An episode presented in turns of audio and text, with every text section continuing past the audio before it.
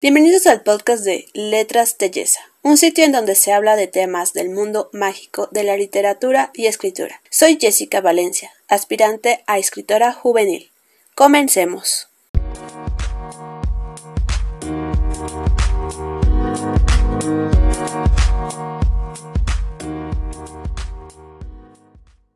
Hola, bienvenidos una vez más a este espacio. Sé que lo dejé un poco, o mejor dicho, bastante abandonado, pero aquí estamos de vuelta con mucha energía y entusiasmo. Y es que la verdad me da mucha felicidad porque tengo muchas ideas nuevas que compartir con ustedes y uno de los principales objetivos que me encantaría poder cumplir en este año 2022 es que este podcast no se convierta solo en el típico que se ha estado viniendo desde pues desde el año pasado, que es el de consejos de escritura y tips y reseñas, sino que sea algo mucho más. Un espacio en donde podemos conectar y que ustedes se sientan más cerca o conozcan más de mi día a día como lectora y escritora. Así que por eso quiero iniciar este episodio, el primero del año 2022, en febrero, porque después de unas largas vacaciones, pues ya era momento de. Y quiero iniciar contestando algunas preguntas que me pareció como una bonita dinámica, eh, ya que así me pueden conocer como lectora y escritora. Esta dinámica la vi o la escuché mejor dicho en el podcast de Hermana Hermana. Así que comencemos con la primera pregunta. Lectura que te marcó el 2021. A mí me marcó mucho Eleanor Park porque tiene partes románticas que conectaron conmigo y me hicieron imaginar que vivía dicha o cierta escena. ¿Cómo describiría el 2021? Si lo describiera con solo dos palabras, sería fresh y montaña rusa porque se me hizo demasiado rápido y tuvo muchos altibajos llenos de adrenalina y emociones, pero salimos vivos algo mareada pero entera. En, en todo esto es un triunfo en estos tiempos. 3.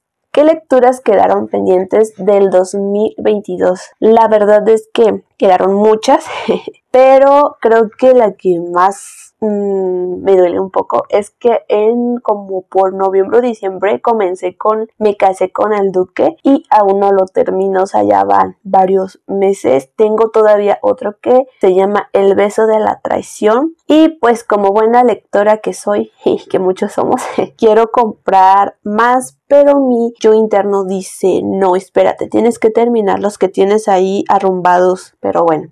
Es un dilema, ¿verdad? Que todos nosotros los lectores pasamos. Número 4. ¿Qué lecturas te hubieran gustado leer en el 2021? Yo les diría que todos. Ah, todos los de mi lista, ¿verdad?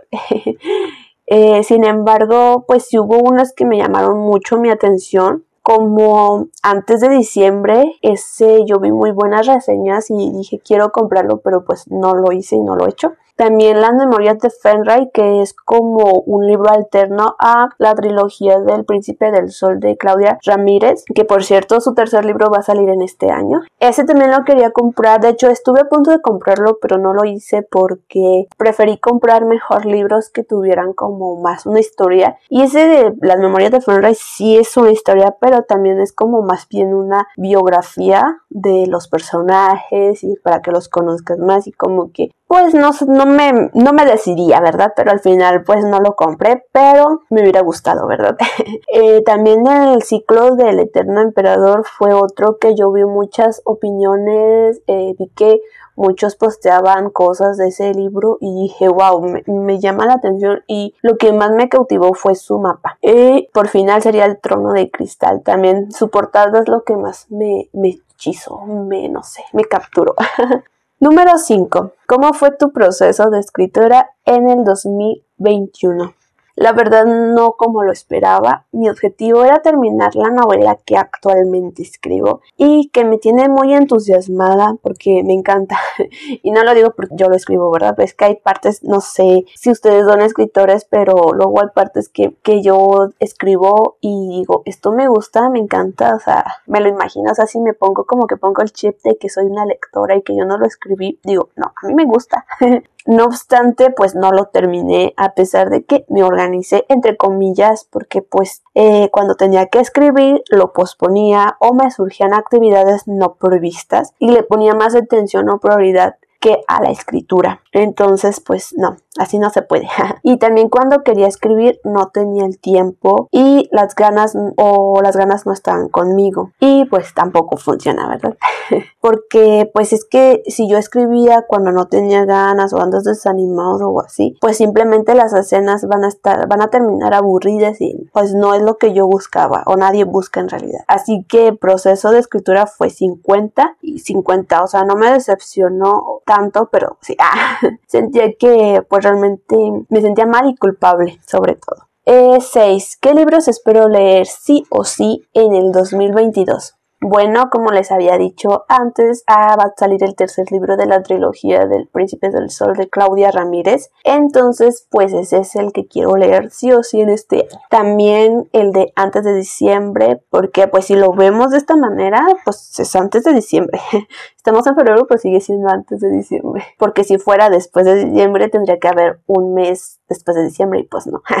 Entonces esta sería. También a través de mi ventana, ya que salió pues la película, la adaptación, pero pues he escuchado malos comentarios sobre la adaptación, así que dicen que hay que ver la adaptación sin leer el libro, así que podría ver la adaptación y ya después leer, pero aquellos que lo han leído pues dicen que está mucho mejor el libro, entonces también quiero leerlo. Y hay otro nuevo que descubrí hace poco que se llama No desconectes el internet, se ve interesante, me llamó también mucho la portada, a ver qué tal.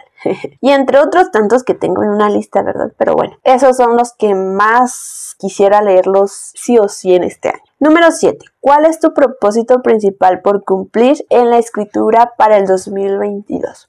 Pues mi propósito principal, así, el primero, el primerito, número uno, es terminar mi novela, por supuesto, la que estoy ahorita escribiendo. Sé que lo lograré porque estoy cerca de ello, sin embargo, debo saber darle la prioridad cuando se debe y no postergar la escritura. Otro de mis propósitos es retomar eh, la edición de otra de mis novelas que dejé reposar. Precisamente terminé de, o sea, el primer borrador lo dejé reposar y, me puse a escribir oral que estoy. Y entonces mi objetivo es que quiero retomarlo, no dejarlo en abandono, en el, en el cajón oscuro. Y pues la verdad es que si el simple hecho de pensar en, en edición pues cansa, ¿verdad? agobia. Pero pues esos son mis propósitos de escritora. El número 8 dice, ¿qué esperas del 2022? Descríbelo en tres palabras. Y bueno, yo en relación a la escritura y a, la lectura, pues libros, ese sería uno, viajes porque me encantan y felicidad porque sería feliz porque haría lo que me y pues esta última fue la pregunta final y espero les haya gustado este episodio. La verdad es que esto es mi regreso después de tanto tiempo. Me alegra mucho y me dio gusto saludarlos y les deseo a todos un bonito año y que sus propósitos de lectura o escritura sean cumplidos y que poco a poco se irán notando las novedades que tengo preparadas para este lugar. Hasta la próxima.